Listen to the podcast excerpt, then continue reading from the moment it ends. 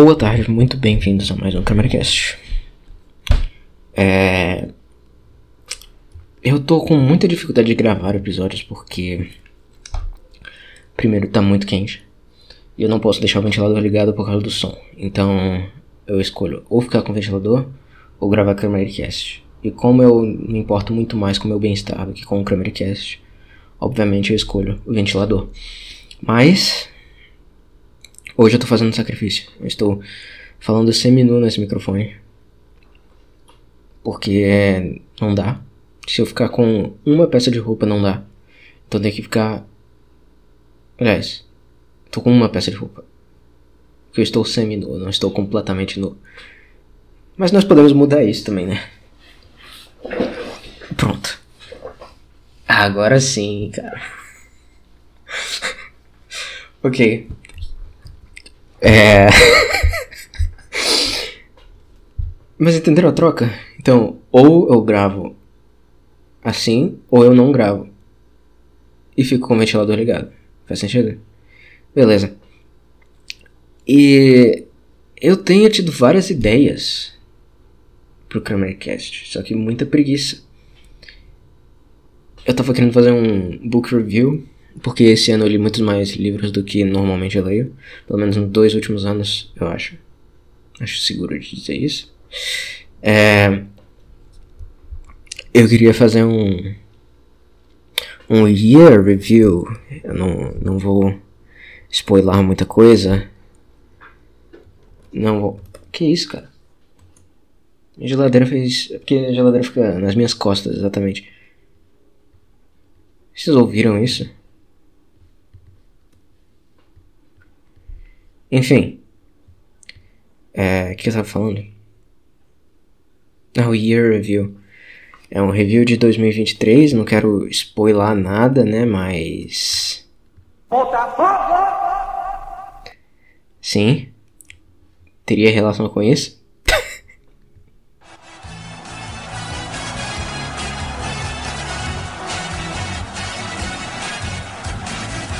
Porque convenhamos que foi um ano muito peculiar. Caraca, é longo esse aqui, né? Ok. Achei que era só um trechinho do hino. Não metade do negócio. E, cara, tem outro episódio que eu tenho em mente. Aliás, todos esses eu espero fazer com convidados, tá? O problema é que eu não consigo sentar e gravar. Ah, outro que eu queria fazer é uma espécie de listen party, não sei assim que, que eles falam. Album party, não sei, mas pegar algum álbum e ouvir ele inteiro no episódio do podcast e falar sobre ele enquanto eu ouço. Porque eu não fiz nenhum Cramercast esse ano, né? E eu, oh, nenhum Cramercast Classic esse ano, e eu gostaria de ter feito, mas não vai rolar. Eu não, não me obcequei por nada que nem foi com o Escalator Over the Hill ou com o Zappa. Não, não parei para ler tanto assim. Não, mentira, eu tenho lido bastante coisa do Dylan. Só que é mais genérico, mais coisa sobre ele, não exatamente sobre um álbum específico. Então talvez valha a pena eu fazer um negócio desses com um álbum do Dylan, entendeu?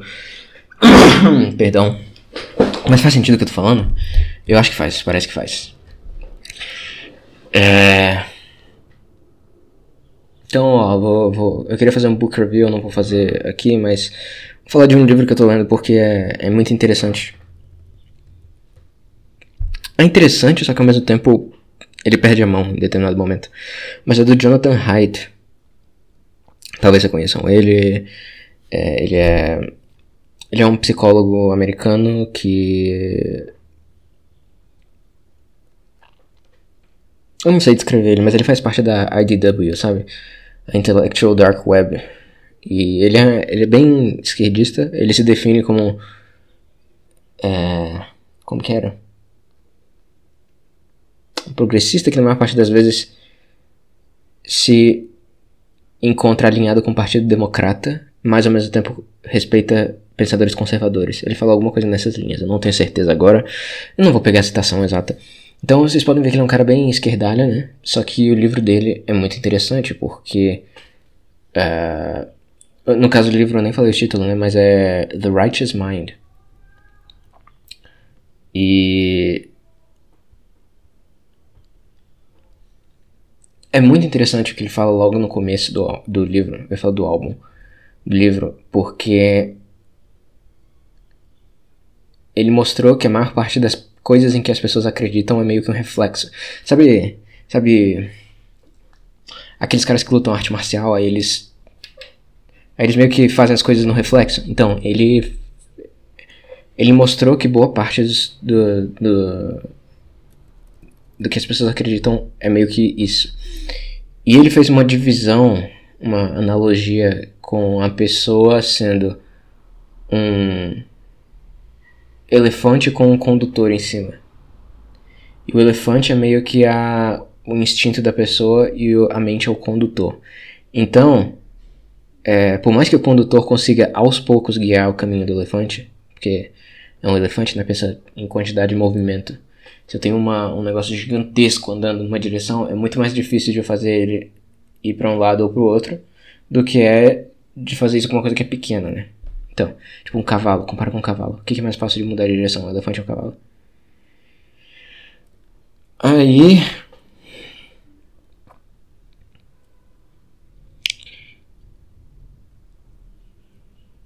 É muito difícil de explicar essa parte do livro sem falar dos experimentos em si. Mas ele citou vários, vários caras anteriores a ele que tentaram fazer experimentos morais, né? Tipo, psicologia moral. Em diferentes contextos. E, por exemplo, nos Estados Unidos ou na, na Índia coisa do tipo. E eles encontraram resultados diferentes, mas algumas coisas eram iguais. Enfim, eles faziam um monte de perguntas para as pessoas e as pessoas davam algumas respostas eram meio que universais e outras não eram universais, né? Tem um exemplo muito bom que esse não é tanto cultural, mas ele estava falando. É, inclusive, ele trabalhou no Brasil. Ele foi para Porto Alegre, se eu não me engano. E ele disse que ficou decepcionado porque Porto Alegre se parecia demais com os Estados Unidos. Ou mais do que ele esperava, pelo menos. Aí ele ficou decepcionado. Então. é, gaúchos que estão ouvindo isso, vocês estão próximos da, da Europa.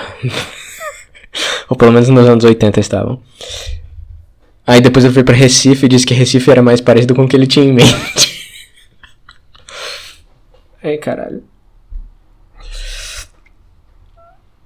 É, aí ele replicou essas enfim, ele replicou essas perguntas nessas duas cidades e viu que os resultados eram diferentes. Que os de Recife pareciam mais com os resultados da Índia e os de Porto Alegre pareciam mais com os dos Estados Unidos. Então teve meio que uma, uma escadinha, digamos assim.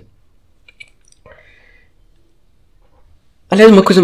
É, não, isso aqui é, não sei se vale a pena comentar ou se eu deixo pro, pro negócio falando dos livros especificamente, do book review. Beleza, vou falar, foda-se. Quando ele ele viajou para a Índia em determinado ponto e ele fala que começou a entender melhor os conservadores depois de ir para a Índia, porque ele percebeu que tudo o que os indianos faziam era tinha um propósito, todas as coisas atrasadas deles entre aspas. Então, ele com a mente progressista dele, entendendo outra cultura, ele começou a entender o comportamento de conservadores. E compara isso. Eu, eu não lembro em qual episódio foi, mas eu falei sobre o livro do Eliade, do Mr. Eliade, o Bengal Knights, ou Maitreya, que a crítica que o pessoal fazia no Goodreads a esse livro era que ele era muito eurocêntrico e não sei o que. É, que ele tratava os indianos como se fossem bichos e tal.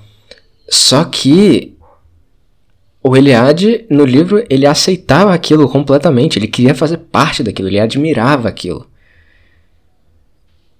Então. Ah, isso é um negócio nada a ver, cara. Essas pessoas que falam em defendem multiculturalismo, elas não respeitam as outras culturas. Eles não respeitam.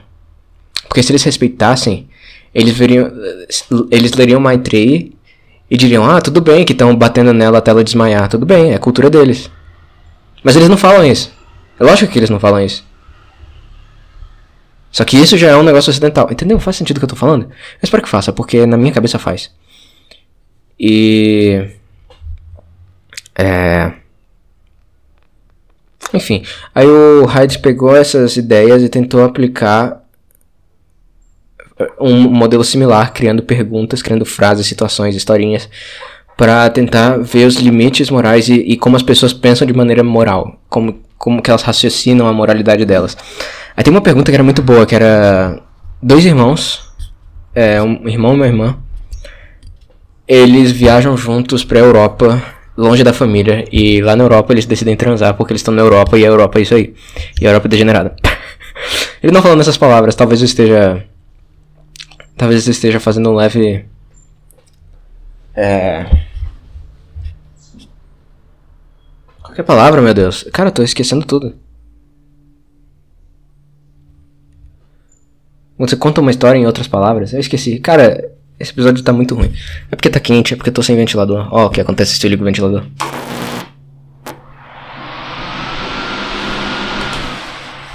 Ó, que coisa horrível. Não pode, não pode, pô. E. Enfim. É. Aí o que? Os dois irmãos vão pra Europa e decidem transar. Aí o irmão usa uma camisinha e a irmã tá, tá tomando pílula. Então tem zero, literalmente zero chances, 0% de chance de engravidar. E eles transam uma vez e nunca mais repetem isso na vida. Aí ele perguntava para as pessoas se tinha alguma coisa certa, se, se era certo ou se era errado, se tinha alguma coisa de errado, se tava tudo bem ou não. E claro, quase todo mundo falou que era errado, né? Só que na hora de justificar por que, que era errado, eles não sabiam e o que é mais impressionante, eles criavam motivos que, eh, que feriam a prerrogativa da situação. O, o, o, caso mais comum era, ah, porque incesto causa deformação no filho. Só que na história que foi criada, na situação hipotética, diz que ela não engravidou, que não tem chance dela engravidar. Então não faz o menor sentido a gente alterar isso para justificar, entendeu? Então as pessoas fazem um processo retroativo elas raciocinam, elas. Isso já são elas pensando, né, já numa parte racional. Elas estão fazendo um processo retroativo para justificar o que elas sentiram inicialmente. Então a razão. Eles usavam a razão, só que a razão era. Ela não era. É, eles usavam a razão para criar uma história que justificasse o que elas já pensavam no, na emoção delas, entendeu? Ainda que fosse uma coisa que não. que violasse a realidade, entendeu? Então, você pode mostrar os fatos para alguém? Pode. Só que dos fatos não vai necessariamente sair a mesma opinião. A pessoa vai ter uma opinião de cara e ela vai usar os fatos e criar uma história com os fatos pra justificar aquilo que ela já pensa. Isso não foi o único exemplo que ele deu, mas é o que eu achei mais peculiar. E também é um dos mais chocantes, né? É...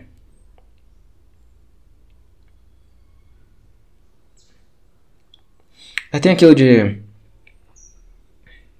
confiar em instinto ou em razão, né? Isso aqui é muito óbvio que instinto é importante pra caralho. É muito óbvio que instinto é, é muito útil e frequentemente está certo.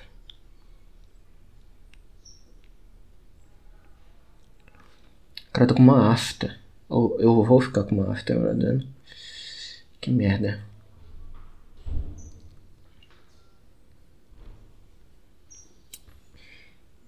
Enfim.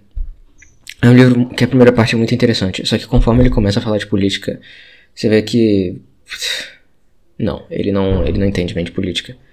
Porque ele fala como se as pessoas fossem super divididas e tal em, em ideologia, sabe? Só que apesar de ter muita briga entre é, neocons e, e progressistas, eles acreditam mais ou menos nas mesmas coisas. Tipo, em termos de, de política pública que eles defendem, é muito parecido. Eu acho que. Eu não sei nem como alguém vai discordar disso. É só você pensar que. É. Questão de guerra. Começo do século XX. quem queria fazer os Estados Unidos entrarem na guerra, lembrando que ele é americano, né? Então ele tá falando de conceito americano. Quem queria fazer os Estados Unidos entrarem na, na Primeira Guerra Mundial eram os progressistas, era o Woodrow Wilson. Quem entrou na Segunda Guerra Mundial foi o, o Roosevelt, progressista. Continuação do Wilson. Continuação ideológica, no caso. É... Aí os republicanos entraram em, em, em guerras no, no, nas décadas seguintes elas foram. Quando começou a guerra do Vietnã? Quem era o presidente, melhor dizendo?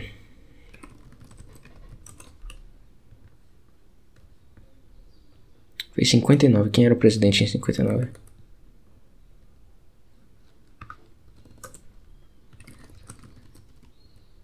Eu acho que era Eisenhower, só que não tenho certeza. Caralho, eu acertei. Como que eu sei disso, cara?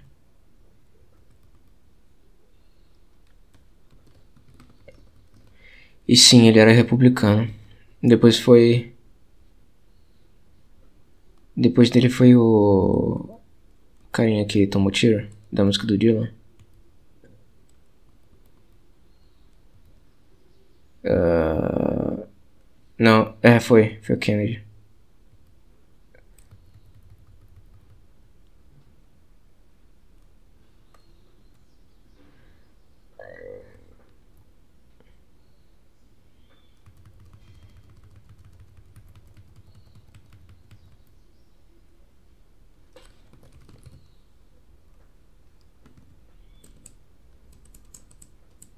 Lyndon Johnson era, era democrata.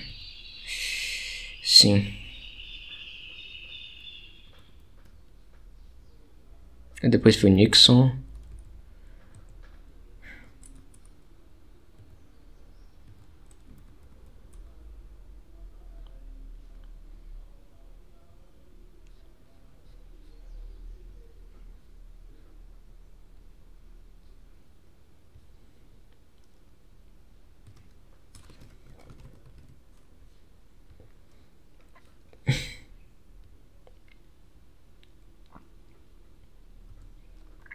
Enfim. Aí ele fica falando que os democratas é, sempre perdiam nas eleições e tal. Só que a política de fazer os Estados Unidos exportarem ideologia e coisa, participação na guerra, que foi basicamente isso que motivou. O, o povo americano não queria entrar na, nem na Primeira Guerra nem na Segunda Guerra. É... Só que eles ainda assim entraram porque na Primeira Guerra, se não me engano, a justificativa foi que estavam fazendo genocídio na Europa. E na Segunda Guerra, não me lembro agora. Qual foi a justificativa para a Segunda Guerra? Pro povo americano, no caso. E sim, eu falei certo, foi a primeira, foi a primeira Guerra Mundial que eles estavam falando de genocídio. Tanto que essa justificativa não colaria na Segunda Guerra. Quando realmente estava acontecendo.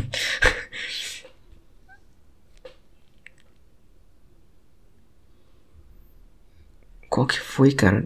Tem até o cartoon Hitler Lives.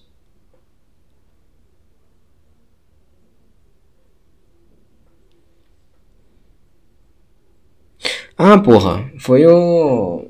Foi o Japão, pô. Eu tô. Eu tô. Eu tô, tô completamente, cara. Foi o Japão, foi o Japão, foi o Japão. Tá. Mas o ponto é que foram democratas que fizeram os Estados Unidos entrarem em guerras, e depois os republicanos repetiram isso que era uma coisa dos democratas anteriormente. Inclusive parecia mais com o Wilson do que com o FDR, né? Aí ok, Guerra do Vietnã, republicana, mas é só, aquilo, só a mesma ideologia, só que atrasada algumas décadas. É que nem a frase do Michael Mellis, né? Conservadorismo é só progressismo é, que respeita o limite de velocidade. Então, o que um, conservador, um neocon defende era o que o progressista defendia 30 anos atrás. É basicamente isso. E, e o Hyde, ele não enxerga isso. Ele acha que o conservador é uma coisa muito diferente do progressista, só que na prática não é. E ainda que fosse, a pessoa média, o conservador médio e o progressista médio são muito mais próximos do que ele assume. Mas de fato eles não conseguem se comunicar porque tem todo um aspecto tribal e tudo mais. E ele fala um pouco disso para ser justo. É... Então, quanto mais ele fala de política, mais eu acho que ele tá errado. Mas não quer dizer que o livro é ruim. A terceira parte eu tô achando bem chata, pra ser sincero, eu tô terminando. São três partes, né? Mas a primeira parte é, é excelente, cara. É excelente. É. Tá, nossa, eu falei tanto tempo sobre isso. Já tem 20 minutos. Quase 21.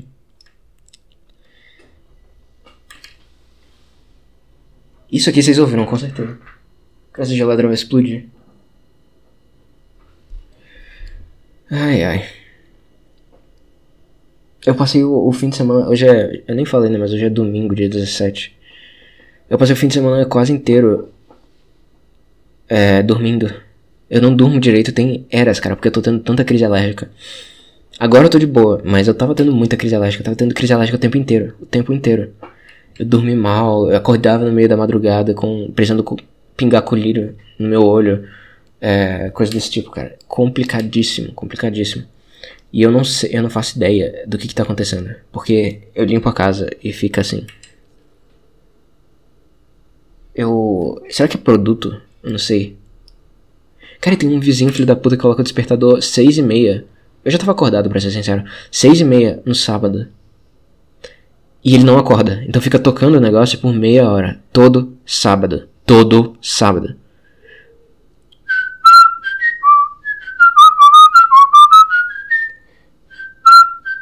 Sabe essa música? Então, todo sábado, seis e meia. Eu já tava acordado, eu tava, tava escrevendo, inclusive. E até sete horas ficou tocando isso, cara. Até sete horas. Vai tomar no cu, cara. Vai tomar no cu. Por que você coloca despertador, cara, se você não acorda? Tipo, o que acontece é que as pessoas têm hábitos ruins de dormir Aí elas vão dormir meia-noite. Aí elas querem corrigir isso e colocam um despertador. Eu vou acordar às 5 horas da manhã. Aí elas do nada decidem dormir. É, assim, elas costumam dormir uma hora da manhã, meia-noite. Aí do nada elas querem ajeitar o sono, aí elas vão dormir 8 horas da noite. Aí colocam o despertador. Aí o que acontece? Elas acordam. Antes do, do despertador, obviamente. Aí ficam uma hora acordadas. Aí dormem de novo e não conseguem recuperar esse tempo. Aí dá nisso, cara.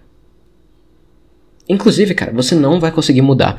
Você não muda, não muda seu hábito de sono em um dia. Você não consegue, não consegue. Eu falo por experiência própria isso aqui. Se você dorme todo dia de madrugada e acorda tarde, e do nada você decide dormir 8 horas da noite e acordar 5 da manhã, ou sei lá, 9 horas da noite, e acordar 5 horas da manhã, isso vai funcionar por 3 dias, cara. Por 3 dias. Isso não se sustenta, cara. Só que o pessoal tem preguiça de dedicar um certo. Uma semana, duas semanas ali para aprender de novo a dormir. Aí você fica todo fudido. E a culpa é 100% sua, tá? Não adianta reclamar com os outros. Culpa sempre sua de tudo.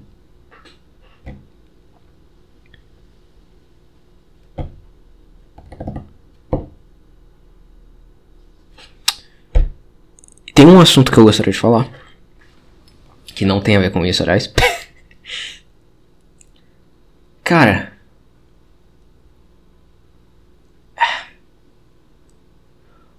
MGTOWs. Você pode. Eu, eu, eu não sou MGTOW. Eu acho que Migdal é, é um cara já desistiu. E eu não sou a favor disso. Mas puta que pariu, cara. Eles têm todo motivo racional. Eles têm toda razão ao ficar reclamando de mulher. Eles têm toda a razão do mundo. E, cara. Eu vou, eu vou ter que mostrar isso, cara. Não dá não, pô. recentemente teve treta. Eu nem sou mais assinante da Saco Cheia. Mas eu fiquei sabendo. Teve treta na Saco Cheia.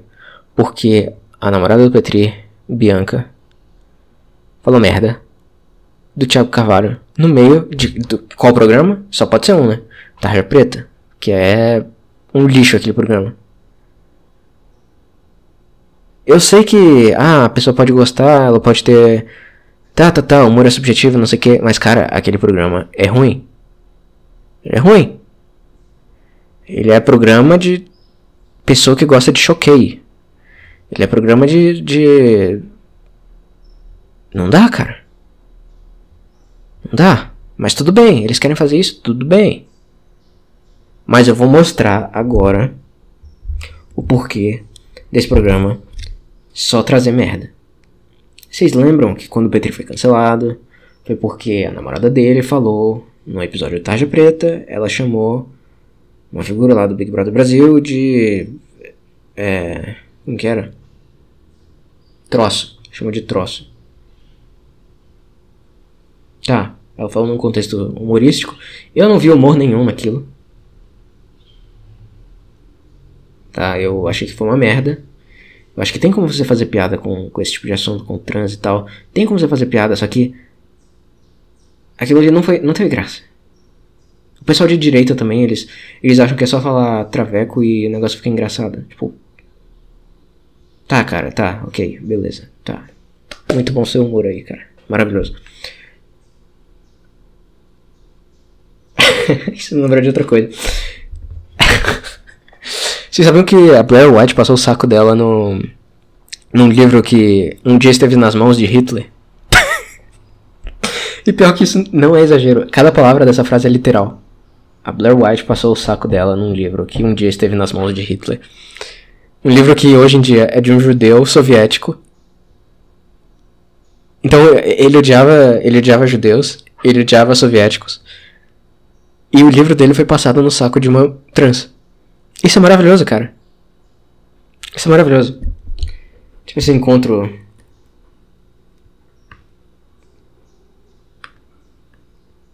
Cadê, cara? Está em algum canto aqui, não é possível. Aqui. Do you guys want to see something really cool? Oh no! I was waiting for this. Cadê, cadê, cadê? Okay, so É isso mesmo, pô. Basicamente, o, you o Michael Wallace ele foi something pra um... really cool? Ele, ele foi pra um programa em que eles estavam tentando. é, era um negócio de história. Então o cara descrevia a vida de algum ditador da história da humanidade. E eles tentavam adivinhar quem era. Aí uma, uma hora chegou o Hitler. Só que todo ditador, tá, não todo ditador, mas vários ditadores que apareciam, o Melis falava: Ah, olha isso aqui que eu tenho, que é, sei lá, uma referência a ele, ou ele conseguiu comprar no eBay, alguma coisa do tipo. Algum. Algum. Qual o nome? Leilão, uma coisa do tipo. Aí quando chegou no Hitler, isso aqui do you aconteceu. guys want to see something really cool? oh no! I was waiting for this. Uh, Okay, so here's Ava Braun's locket. No. Yeah. this is one of his books from his bunker. I'm not going to show you the book Então, ele conseguiu comprar um livro que era do bunker do plate for Hitler. obvious reasons, but the fact that it is now owned by a Jew from the Soviet Union and American, that's three strikes. Ah, é verdade. Um, um judeu americano soviético. Porque ele, ele ficou na União Soviética até os 4 anos de idade. Depois ele foi para os Estados Unidos. Então, na prática, ele é mais americano do que soviético. but I'm not joking. Blair White has also rubbed her genitals on this. so this is a real big screw you to Adolf. Oh my god. Ah, como que eu cheguei nesse assunto, cara? Eu não me lembro. Eu literalmente não me lembro.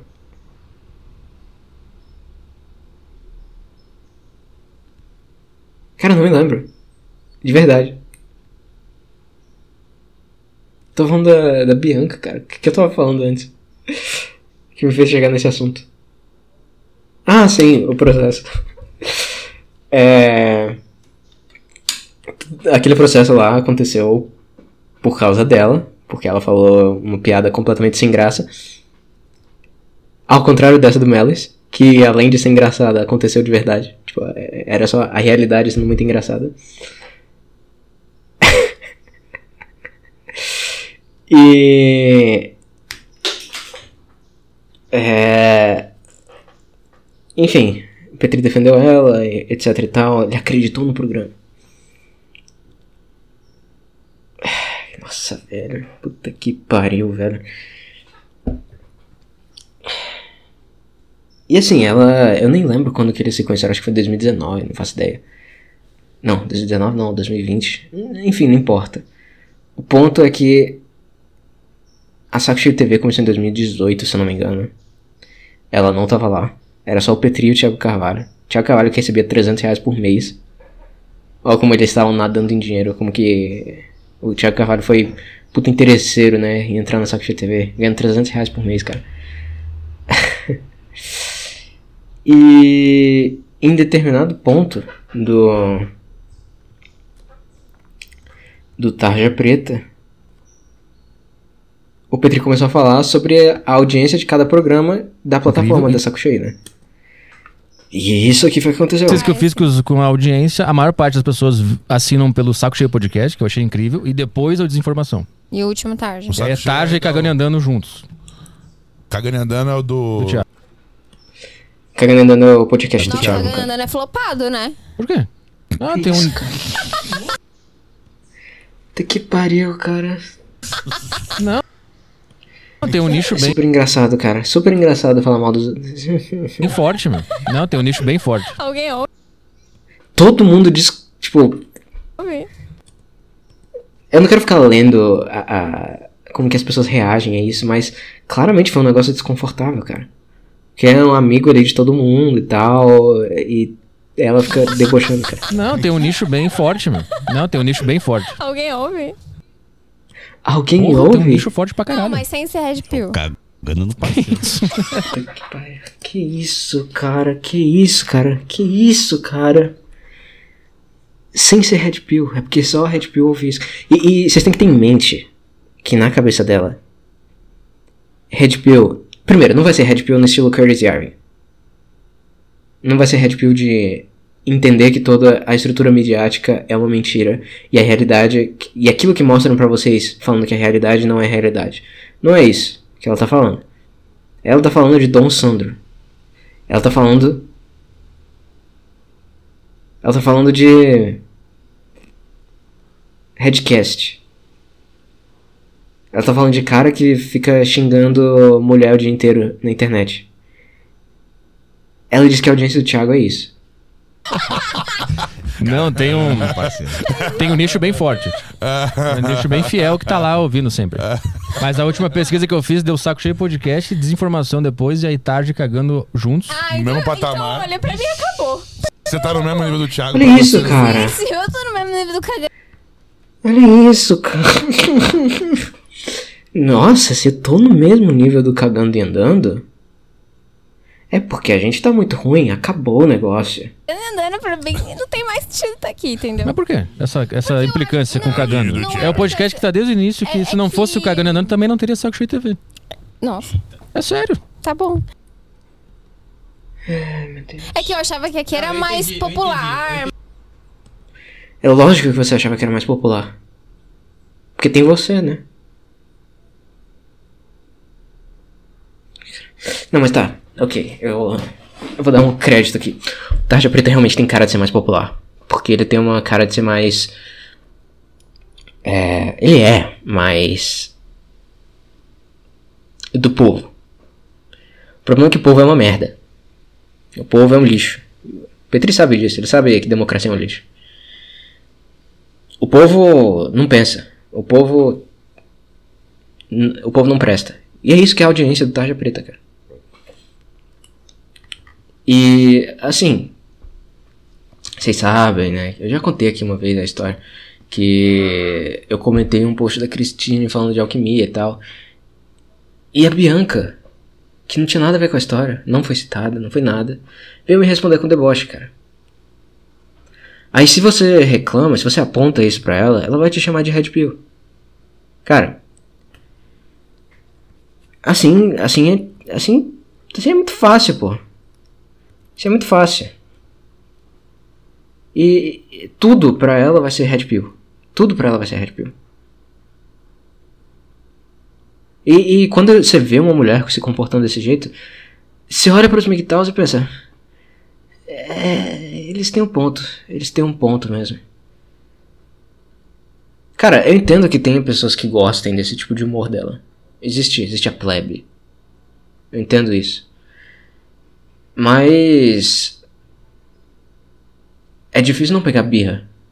Eu tô tentando ser extremamente razoável aqui. Vocês têm que me entender. Eu sei que eu falei mal aqui, eu xingando e tal. Mas. Ela ativamente vai atrás de coisas. De pessoas para falar mal. E ficar debochando e tal. De novo, tem quem goste dessas coisas. Beleza. Perfeito. Mas é difícil também você não entender por que pessoas têm, de algumas pessoas, de várias pessoas, têm birra com ela. Porque ela é extremamente grossa com, com, com pessoas que apoiam. Com assinantes, sabe, da plataforma dele. Tipo. Cara. É mágico poder trabalhar com essas coisas. Eu entendo que você não pode ser escravo do seu público e coisa do tipo. Mas nem para mostrar um pouco de, de gratidão, sabe?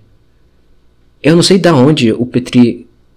Cara, o fato dela trabalhar com isso é 100% é, mérito do Petri. Eu ia falar culpa, mas eu não quero usar esse tipo de termo. Porque assim. Ela não tem. Ela não é da comunicação, claramente, cara. Claramente. Ela pode ser atriz. Pode ser que tem gente que acha que a, a, dublagem dela é engraçada. Tudo isso, cara. Mas ela não é uma pessoa da comunicação. E, e eu posso dar um exemplo perfeito disso. Um dos primeiros episódios de Tarja Preta, quando eu ainda tava descobrindo se era um programa bom ou era ruim. Era ruim. Era ruim desde o começo. É, eu lembro que teve algum. Alguém da audiência que ligou e perguntou pro Petri se era para ser um programa estilo Open Anthony. Open Anthony, pra quem não conhece, é um programa lendário do rádio americano que é, era de comediantes, meio que pra comediantes também. E vários comediantes ficaram notórios pelas participações lá, especialmente o Patricia O'Neill, mas apareceu lá com frequência Louis C.K., Bill Burr, é... o Norm já apareceu algumas vezes, apesar de não ser com tanta frequência, é... Joe Rogan, inclusive Death Squad surgiu de lá. Mas enfim, o ponto é que é um programa de lendário de comediantes para comediantes e o Petri respondeu para aquele para aquele cara que ligou que a ideia era fazer realmente alguma coisa meio Open Anthony. Ele falou isso. Eu aposto meu rim saudável. Eu aposto meu rim direito, meu rim saudável, que o outro já o outro já teve seus problemas aí, que ela não faz ideia de como funcionava o Open Anthony. Eu não sei se, ela, se o Petri já mostrou coisa pra ela, capaz de já ter mostrado, mas eu duvido que ela tenha ido atrás de saber qual foi a inspiração pro próprio programa em que ela mesma fazia parte. Que o Petri puxou ela, ela não, ele não precisava ter feito isso. Mas ele puxou de qualquer forma. Por quê?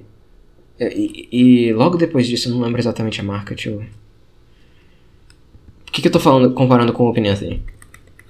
Porque em determinado. Acho que era 13.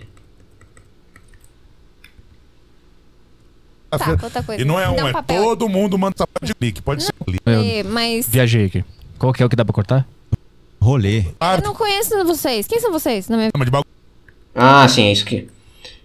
Por que, que eu tô falando do Open Anthony? Porque, primeiro, a ideia original do programa era fazer alguma coisa estilo Open Anthony. Era a ideia do negócio.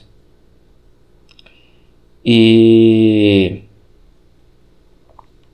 A história do fim do Open Anthony tem a ver com uma coisa que ela falou nesse mesmo programa. Nesse mesmo programa. Porque já tem, tem vários cortes aí em tudo quanto é podcast que o Anthony Cumia participou. Aliás, o Anthony Cumia, a história dele é muito foda, porque ele era um, um mecânico, ele consertava geladeira, alguma coisa assim, ar-condicionado, não sei. E por causa do Open Anthony, ele conseguiu lançar uma cadeira de comediante, porque as pessoas viram que ele era muito engraçado.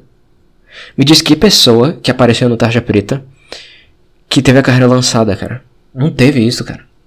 Não teve isso. É- é- cara. Eles não conseguiram fazer a ma- mesma coisa do Open Anthony. Não conseguiram. A Bianca, ela é inimiga da comédia, cara. Ela. Eu lembro que em vários sacos cheios. Tá, vários não, mas eu me lembro de um pelo menos. Em que o Petri falava sobre o stand-up e tal. Ela dizia: Ah, não, vamos fazer só podcast, não sei o que. E meio que o Petri acabou diminuindo o, o aspecto mais comédia das coisas dele. Tipo, pelo menos, não tudo. Não tô falando bem, mas tipo, pensa que tem. Existe um aspecto comédia, e dentro desse aspecto tem várias divisões. O negócio mais voltado pra stand-up diminuiu pra caralho nos últimos tempos.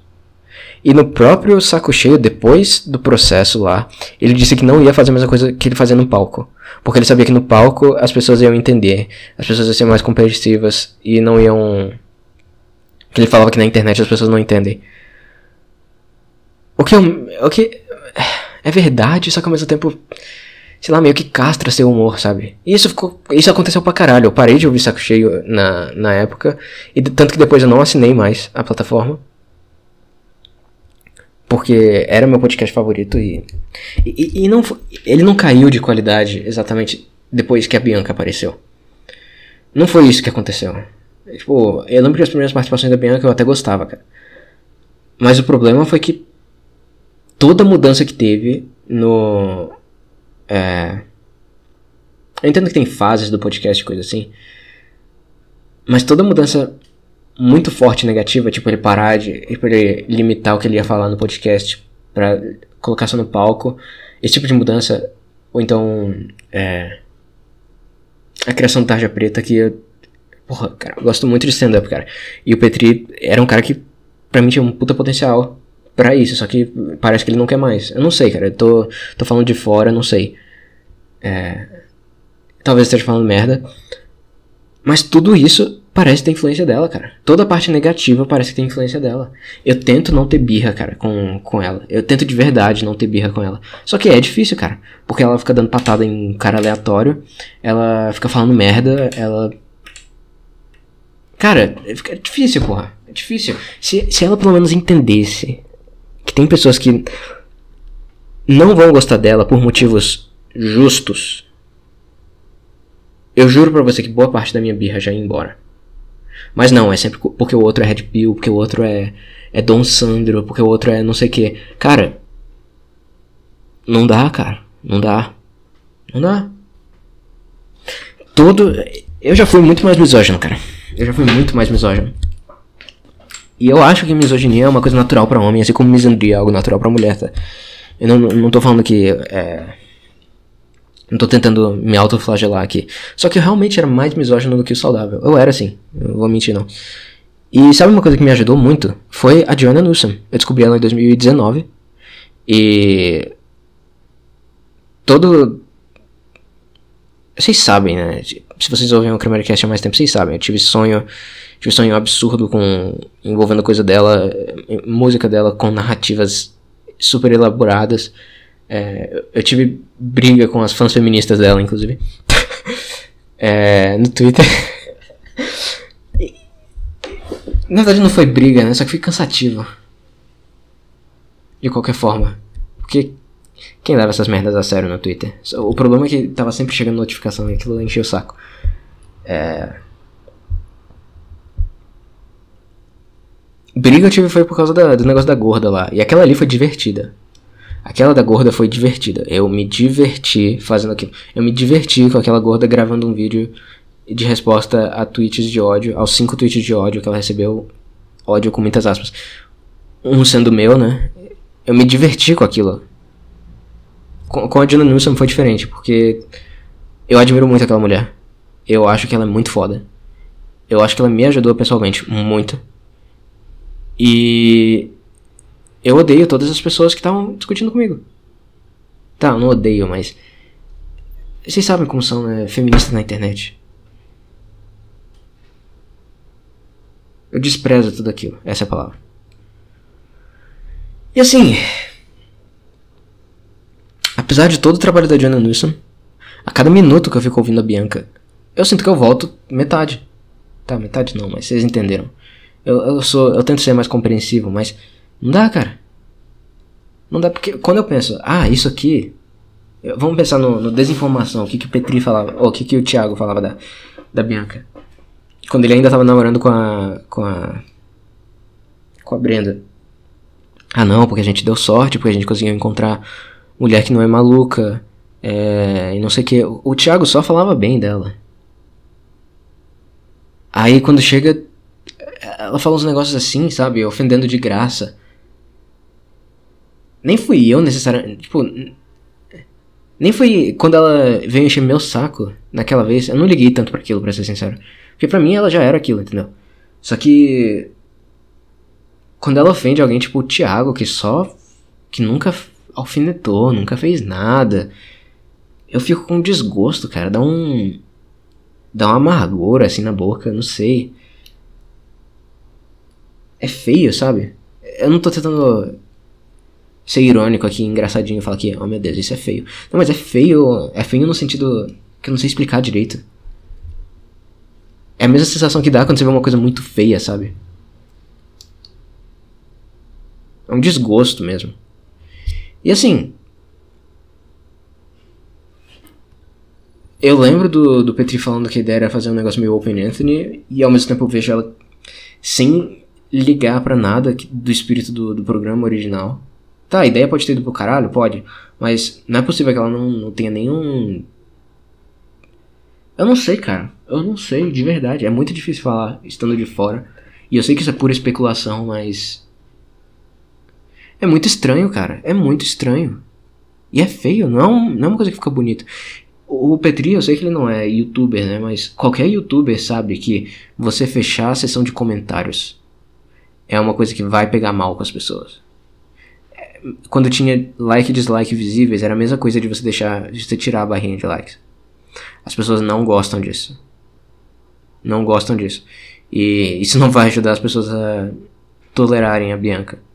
Eu sei que o Petri não liga pra isso e que provavelmente vai manter ela no programa e tudo mais. Mas, cara, não pega bem.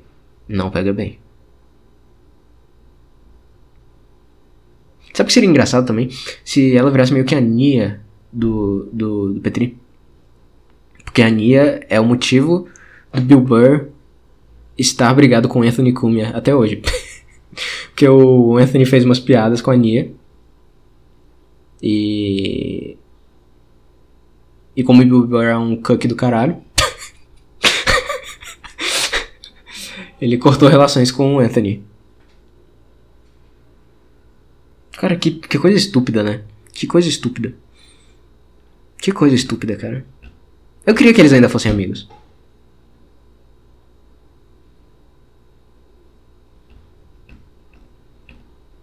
Eu queria que eles fossem amigos ainda. Tá, mas. Ai, onde que eu parei nisso, cara? Bagulho sério mesmo. É, é ter responsabilidade Gente, de falar assim, eu não conheço, quarto- eu não conheço vocês. Quem são vocês na minha vida? Batata. Ah, sim, sim. O negócio do Open Air. Gente, Kaiowski. O bebum do Tarja. Bêbado, gordo do Tarja. Bêbado do Tarja. E o cortador do Tarja. Cortador Não. do Tarja. Tipo, eu, eu acho muito. Eu realmente acho estranho esse negócio de a gente chegar aqui do nada e. e uhul, e aí. E eu sempre falei isso, viu? Antes de você chegar, que eu achava estranho isso. Briga. Mas então, ó, se encontrar mais por ser uma obrigação também é estranho. Ai, cara. Eu juro por Deus que eu peguei birra até da voz dela, cara. isso é, esse é o problema. É que é um trabalho e as pessoas não querem lidar como se fosse um trabalho. Isso que o Petri falou. É um trabalho e as pessoas não querem lidar com o trabalho fora dele. É exatamente o que aconteceu com o Open Anthony. Porque o Opie reclamou. um- não não foi o único motivo, né, pra ter acabado o Open Anthony. Mas o Open, o Opie reclamava muito do Anthony, porque o Anthony nunca ia na casa dele. Eles. O Opie ficava, ah, você não. é, você não me trata como um amigo, sabe? Tem várias histórias. Eu, já falei isso, eu acho, né? Mas enfim, tem vários cortes de Joe, do Joe Rogan da vida, ou coisa assim, do Anthony contando essa história. Que o Opie queria que ele fosse na casa dele, que conhecesse família, esse tipo de coisa. Tipo, ah. É. Ah, aquele cara com que trabalho, vocês ouvem ele no rádio, não sei o quê. Só que o Anthony, ele tava cagando, cara. Ele não queria. Ele não queria isso, ele só queria falar coisas engraçadas no rádio fazer um programa foda. Era isso que ele queria, entendeu? E eles passavam, sei lá, 4, 5 horas por dia juntos por causa do trabalho. E.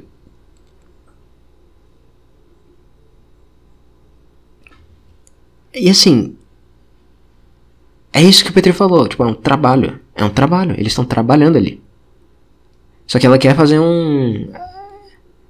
Ela não trata aquilo como trabalho. Pelo que eu entendi aqui. Ela trata aquilo como amigos falando merda, entendeu? O que meio que é.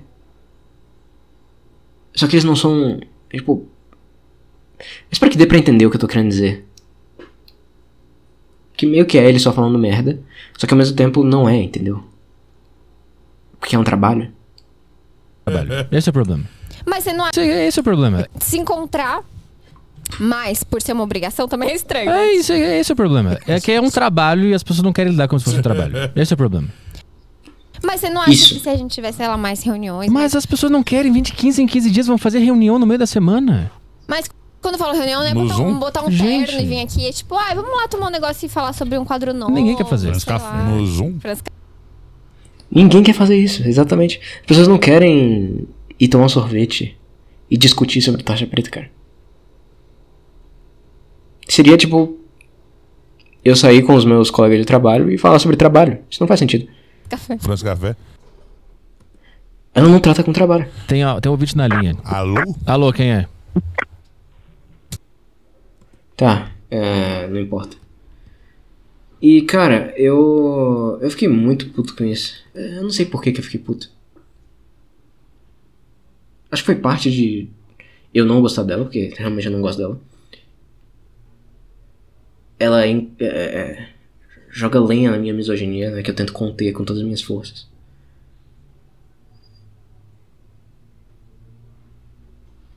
Parte foi a ofensa, sabe, ao, ao cara que tava desde o começo, que foi o Thiago. Mas é uma parte bem menor, pra ser justo. E. Eu não sei, cara. Eu não sei por que isso me incomodou tanto. Não vou falar que é porque me ofende. Me ofende ela falar mal dos colegas de trabalho. Não é, não é nada assim.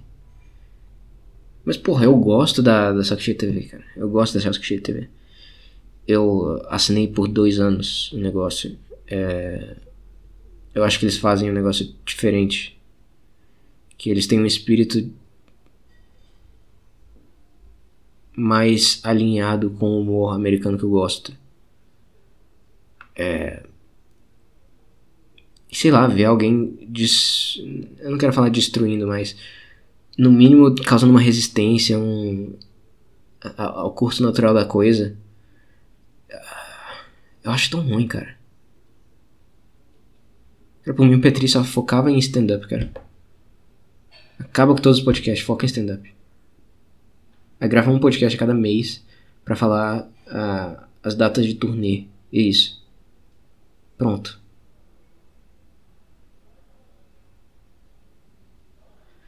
Ah, mas stand-up no Brasil é difícil, é. É verdade. Isso é verdade. Stand-up é difícil no geral, né? Falar com pessoas é muito difícil.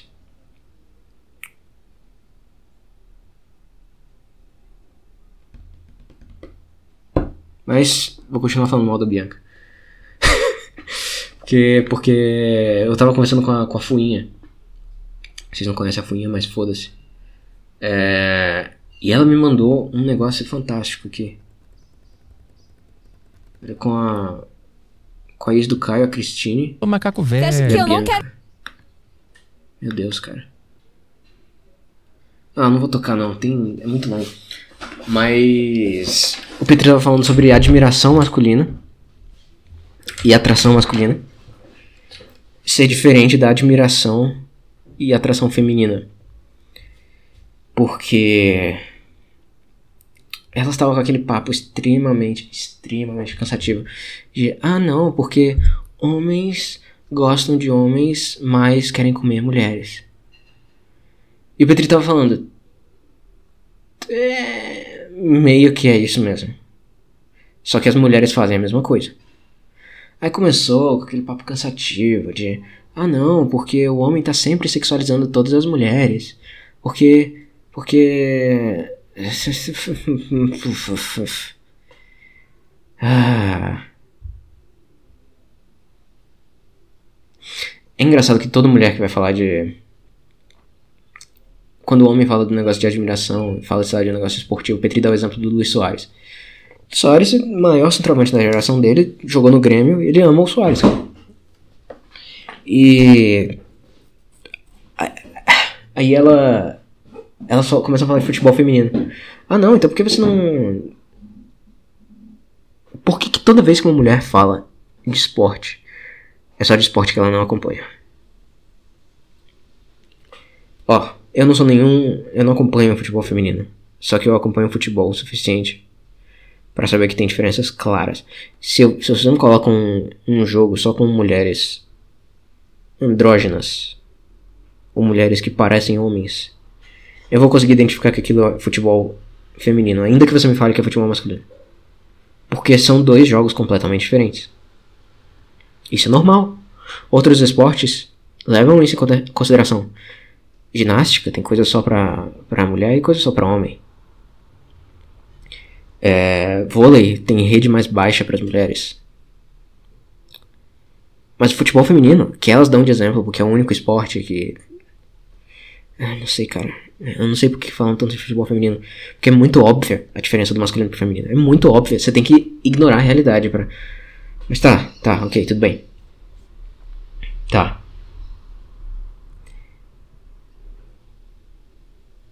Futebol feminino. As mulheres em média têm altura mais baixa. Se até no vôlei, em que a altura é muito mais crucial do que no futebol, eles colocam a rede mais baixa, por que diabos um gol vai ter as mesmas dimensões no futebol masculino e no feminino? Não tem explicações. Não tem explicação. Tá. Outro caso. Por que, que o campo tem as mesmas dimensões no masculino e no feminino? Mulheres não têm a mesma resiliência física que homens. E sabe um esporte que tem isso bastante? Tênis. Tênis é melhor de 3 pro feminino e é melhor de 5 pro masculino. A Serena Williams, uma vez ela jogou com um cara que eu não lembro se ele era aposentado ou sei lá, 50 do, do ranking masculino, tomou uma peia. Mas ainda assim, ninguém reclama. Ninguém reclama que o tênis feminino é, recebe menos do que o masculino. Ninguém reclama, cara. E outra coisa que vivem reclamando, ah não, porque sexualizam demais, não sei o que, olha, as- olha as roupas das mulheres, olha não sei o que. Cara, de novo, tênis. Ninguém vai reclamar de roupa de tenista. Porque as jogadoras escolhem é, roupas que são.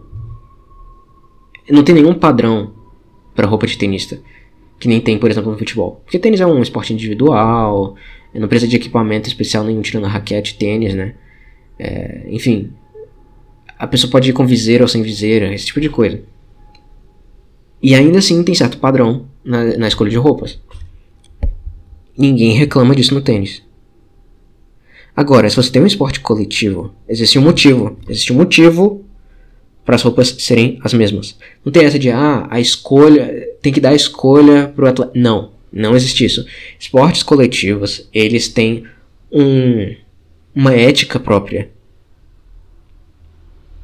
Que coloca o time, o coletivo, acima das pessoas. São esportes coletivos. E a existência do uniforme é justamente para isso. É para todo mundo ser igual. A sua individualidade enquanto jogador, ela não importa. Não importa. O que importa é o time. Todo mundo dentro do time tem que ser igual. E, e outra coisa, cara, por que que ninguém reclama no vôlei? É, eu tenho eu tenho imagem disso. Mas nos anos 2000, no começo dos anos 2000 pelo menos, e no fim dos anos 80, a roupa do, do vôlei feminino era uma camisa polo. Por que, que ninguém vai pedir camisa polo de volta? Por que, que ninguém. Tipo, por que, que só vão reclamar? Cara. Não dá, cara. Não dá. E eu lembro também de um vídeo de ginastas, tinha que ser. É, eu não lembro o país delas agora, mas elas estavam fazendo. Caralho, o que, que é isso?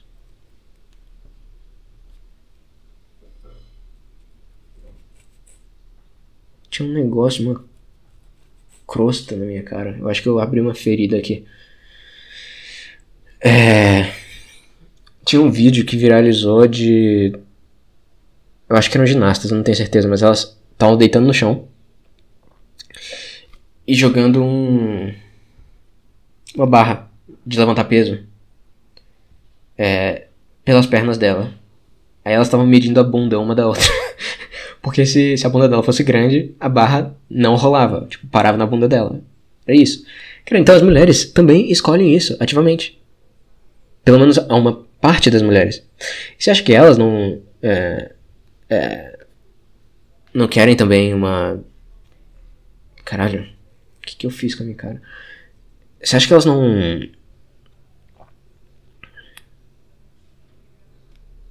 Não tem noção desse, dessa questão também? Elas não estão nem aí se é sexualizado ou não. Na verdade, se duvidar, é até melhor para elas que seja sexualizado, porque elas ainda conseguem mais é, atenção. Faz sentido? Acho que faz sentido. Porque os atletas vão querer dinheiro de qualquer forma. E esse tipo de atenção dá dinheiro para elas. Dá, ou melhor, dinheiro não diretamente, mas. O fato de ter pessoas olhando elas é mais. aumenta a probabilidade de elas ganharem mais.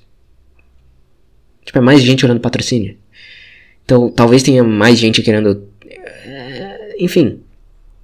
Mas eu não tô nem justificando por causa disso. O ponto é que uniformes existem por um motivo. O uniforme pode ser bom ou pode ser ruim. Já foi muito ruim no vôlei. Já foi camisa polo. Vou colocar isso na thumbnail. Vou tentar lembrar de colocar na thumbnail. Mas nos anos 2000, no começo dos anos 2000, era camisa polo que elas tinham que vestir. E ninguém ficava reclamando, cara. E tudo bem, cara. O propósito do uniforme é igualar todo mundo e tentar não ser uma uma uma pedra no sapato. Isso que é o propósito do uniforme. Ai, cara.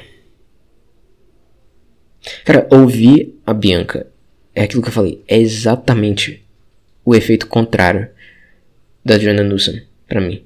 É exatamente o efeito contrário. Tudo de positivo que a Adriana Newsom trazia pra mim. E ela é uma mulher, tá? Ela é uma mulher. Nossa, ó o Miguel ali é, falou que gosta de ouvir uma mulher. E, pois é. É. O contrário acontece quando eu ouço a Bianca, cara.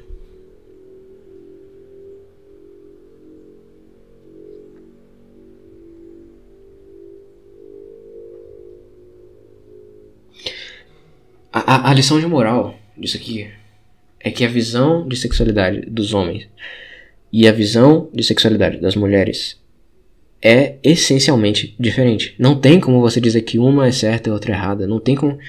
É o que é, cara. É o que é. Não é uma coisa cultural. Não é meramente uma coisa cultural, não é porque ensinaram os homens a ser assim. Porque é uma. É, é evidente, é, independente de cultura. E.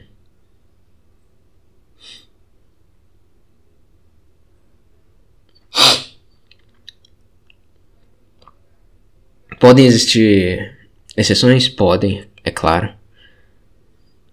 Mas isso não quer dizer que elas estão mais certas, só quer dizer que elas existem. Ok? Eu tenho muita raiva desse argumento de internet de ah, ah, é sua criação que fez você ser assim. Cara, não, não é. Não é. Essas características se manifestam naturalmente. Ai, cara, que preguiça dessas coisas, cara.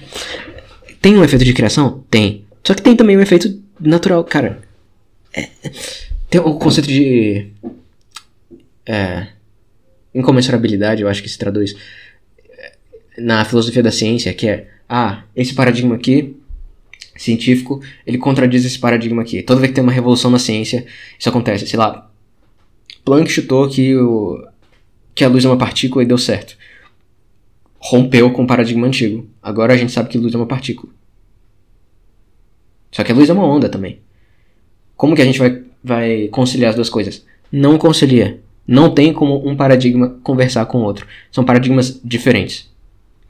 E eu acho que existe a mesma coisa entre sexualidade masculina e sexualidade feminina. Eu, eu nunca vou saber o que é ser uma mulher. Eu nunca vou saber, não tem como eu racionalizar isso. Só que mulheres também nunca vão saber como é ser homem. Vocês não olham para homens da mesma maneira que homens olham para mulheres e vice-versa. Não tem um jeito certo ou um jeito errado. É o que é. E faz sentido ser assim, porque ao longo de toda a história hum- humana, literalmente, e até antes de humana, até para outros bichos, tinha esse, tem esse tipo de diferença. O pavão que fica tentando se aparecer pra mulher, é,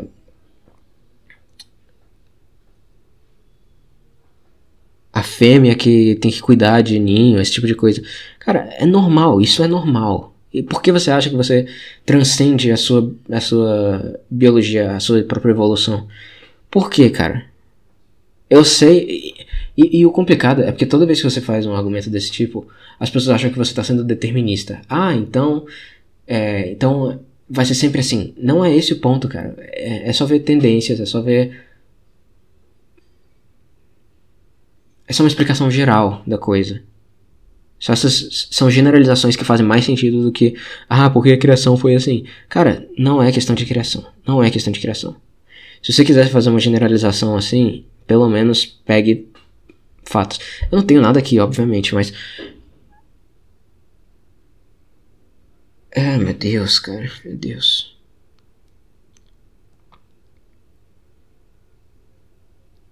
O contra-exemplo mais claro seria o John Money, né? Eu nem gosto de falar muito desse exemplo porque eu não conheço a história. E todo mundo que fala do John Money é. Que foi o cara que tentou criar um moleque como se fosse uma menina, né? E não deu muito certo pra dizer o mínimo. O moleque se matou e ele teve uma vida miserável.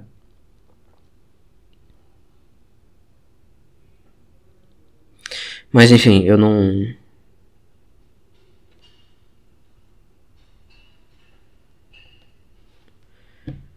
Ai, cara, que merda de assunto, cara. Por, quê? Por que, mulher é assim, cara? Aí, ó. Aí, ó. Vocês já estão me fazendo virar misógino de novo. Vocês já estão me fazendo virar, virar misógino.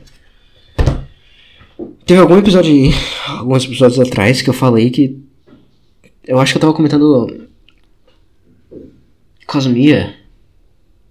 Ou era Colleen, do Adriana Newsom. Não, acho que foi Colleen. Não, acho que já tem uns meses desse episódio, na real.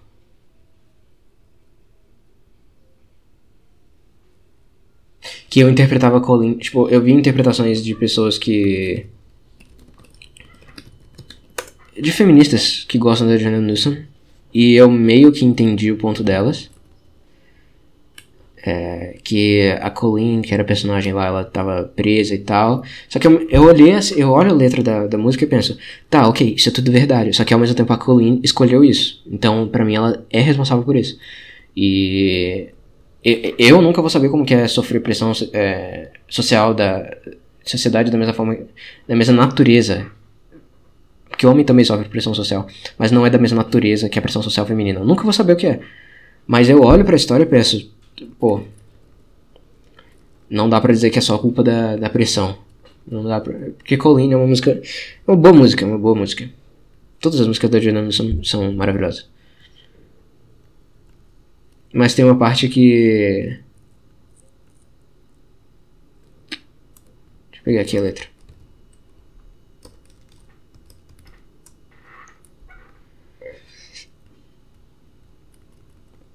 Ela escolhe sair do mar, e ao escolher sair do mar, ela escolhe sair da própria natureza, e ela fica agoniada com isso. É basicamente essa letra.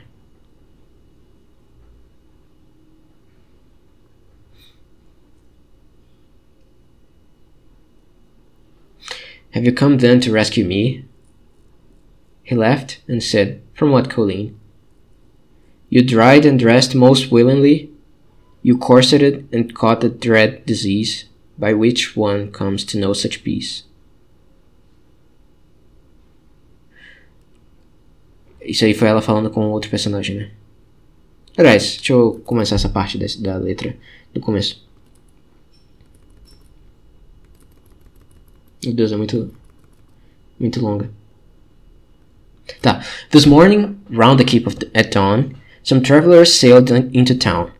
with scraps for sale and the saddest songs, and a book of pictures, leather bound, that showed a whale with a tusk a meter long. Well, I asked the man who showed it to me, what is the name of that strange beast? The the baleia.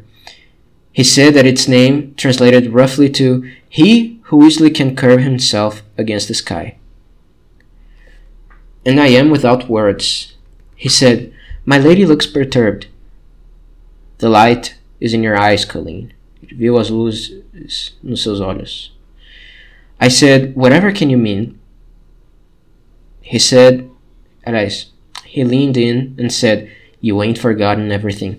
Aí é outra coisa. Ela disse que ao sair do mar, ela tava sem memória. E tudo que ela tentava fazer, apesar de ser a mais abençoada das Collins, dava errado. Ela não conseguia, ela não conseguia plantar, ela não conseguia produzir, ela não conseguia fazer nada. Tudo dava errado pra ela. Ela saiu do mar e tudo começou a dar errado pra ela, né? Aí depois tem esse diálogo aqui que eu tô falando. You ain't forgotten everything. Aí ela, You dare to speak a lady's name? He says, My lady is mistaken. I would not speak your name in this place. And if I were to try, then the wind, I swear, would rise to tear you clean from me without a trace. Ayala novo.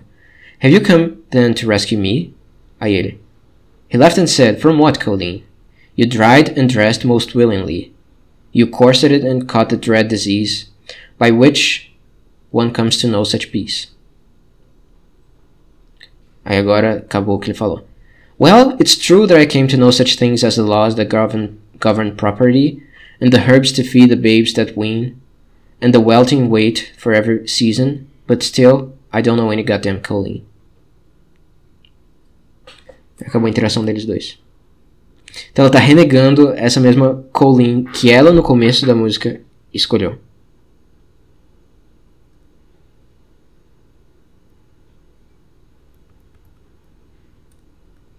Ela escolheu sair do mar.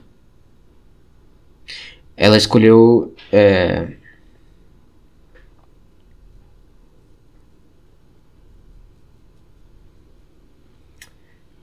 Ela era do mar. Como que eu falo isso? I tell it that I best know how, and that's the way it was told to me. Must have once been a thief or a whore, then surely was thrown overboard, where they say I came their way from the deep blue sea. Ela apareceu do mar. It picked me up and tossed me around. I lost my shoes and torn my gown, forgot my name and drowned. Então essa é assim que ela surgiu. Aí ela surgiu pro, surgiu do mar, né? Aí surgindo do mar, ensinaram prayers for chastity e chamaram, chamaram ela de Colleen. Ela não sabe o nome original dela. E, enfim, ela fala lá naquela parte que eu citei antes, I don't know any goddamn Colleen. E ela continua olhando pro mar e pensando que o mar tá chamando ela, coisa do tipo. E ele fala, né, que ela também escolheu isso. Cadê?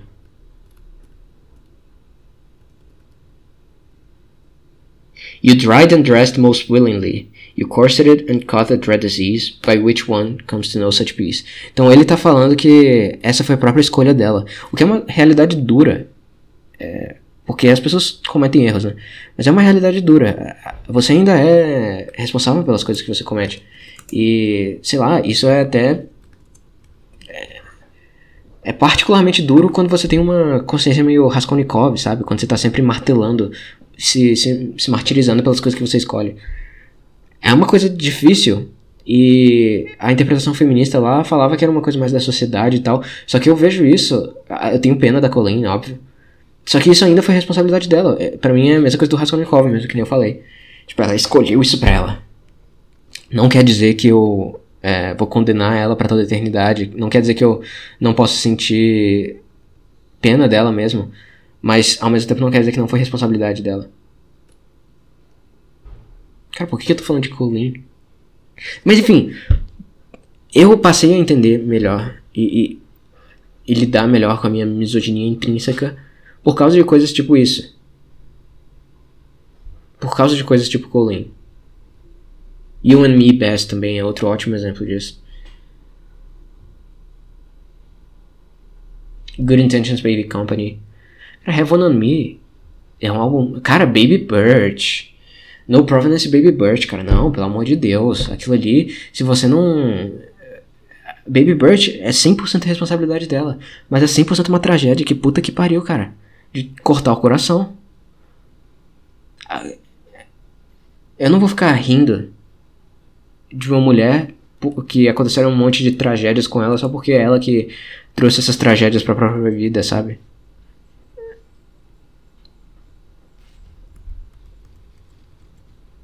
Horrível, cara. Enfim, todo esse, esse meu combate interno à misoginia, ele vai todo ralo abaixo quando eu ouço a Bianca falar, cara. Eu nunca vou entender a perspectiva feminina. Eu admito isso. Agora, por que, é tão difícil ela admitir que ela não vai entender a perspectiva masculina também? Por que, é tão difícil? Por que, que é tão difícil? Você falando todo um puritanismo no negócio, teve um, teve um trecho ali que o, que o Petri falou que. Como que era?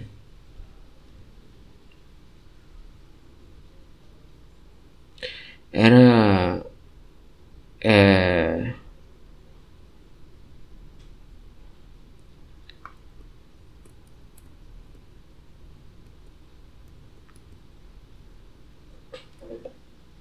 Ih, tá chovendo. Bom, bom, bom, bom. Mas assim, eu sei que ela falou. Ah, porque não sei o que é depravado. Pô. Ela, em alguma perspectiva de alguém que ela odeia, é depravada. Ela, eu não sei se ela entende isso. Que isso foi um puta argumento puritano do caralho. Eu entendo uh, o porquê de você não apoiar um negócio desses, mas por que, que você tá tentando moralizar? Por que você tá tentando ser tão puritano com o negócio? Eu sei que existem um monte de mulheres depravadas por aí, homens também, mas se acontecer alguma desgraça por causa da depravação deles, não vou não vou ficar moralizando pra cima. Isso é uma coisa ridícula. E e ela falar que o problema é depravação, isso também abre porta pra tanta coisa dela ser criticada. Ah, depravação. É, é, é puritana, cara. Puritano. Eu li um livro da Pamela Debar. Pamela Debar. É, em que é um puta livro depravado do caralho, mas eu ainda consegui tirar alguma coisa positiva da experiência de groupies. Tipo, eu, eu- eu tive certa admiração pela, por ela. Mas é um puta livro depravado do caralho. Eu não sei se se ela não fosse depravada eu também teria isso, entendeu? Eu, eu não gosto de ficar. Eu não gosto de moralismo barato, cara. Eu não gosto de moralismo barato. Mas não, eu sou miguital, pô. Sou miguital porque eu falei mal da. Da mulher. Da, da mulher perfeita, pô. Intancável, cara. Ah, eu sei que teve um trecho também muito bom que ela perguntou pro Petri se ele ficaria com uma cadeirante. E o Petri disse que não. Porque ele só morou em lugar que tinha escada. E instantaneamente eu lembrei do episódio de Curb, Denise Handicapped. Que essa basicamente é a premissa, né? Que o Larry, ele sai com uma cadeirante que ele não sabia que era cadeirante. E, e ela não sabia que ele era careca, né? Então. Os dois meio que se sentiram trocados. E a melhor parte é que o Larry gosta da experiência. Porque, primeiro, a cadeirante era bonita. E segundo, ele conseguia coisa tipo furar fila. Não é furar fila, né? Pegar fila preferencial, vaga preferencial. Ele, ele achou maravilhoso o negócio. Ele achou maravilhoso. Ah, Larry David, cara. A última temporada de Kirby vai sair, né? Em fevereiro.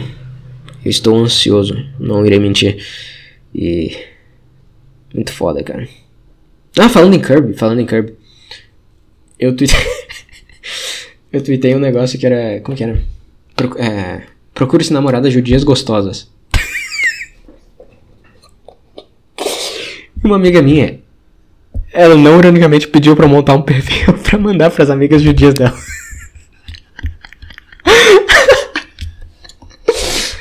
Ah, cara, que, que coisa maravilhosa. Que coisa maravilhosa. Um beijo para todas as judias gostosas desse mundo, cara. Eu admiro vocês. Eu quero ter a minha própria Jewish Princess. Jewish Princess. É isso que eu quero, cara.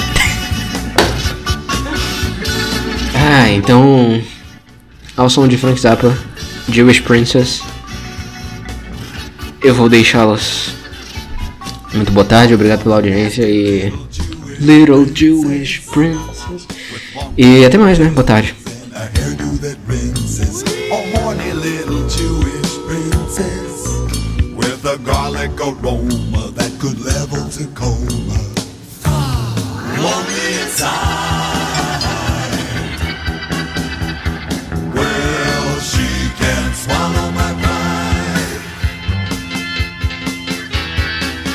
I need a hairy little Jewish princess with a brand new nose who knows where it goes. I want a steamy little Jewish princess with overworked gums who squeaks when she comes. I don't want no troll.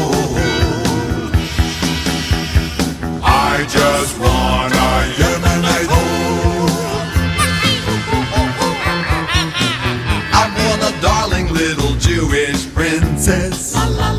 who shit about cooking and is arrogant looking. A vicious little Jewish princess to specifically happen with a peepee that's snapping all up inside. I just want a princess to ride. All right, back to the top.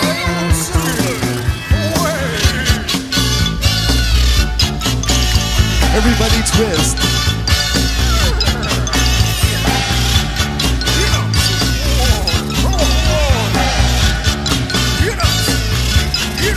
I want a funky little Jewish princess. A grinder, a bumper with a pre-moistened dumper. A brazen little Jewish princess. With Titanic tits and sandblasted zits. She can even be cool. She does it with four on the floor. Vapor I want a dainty little Jewish princess with a couple of sisters who can raise a few blisters. A fragile little Jewish princess with Romanian thighs who weasels and lies for two or three nights. Someone send me a princess who bites? Won't someone send me a princess who bites?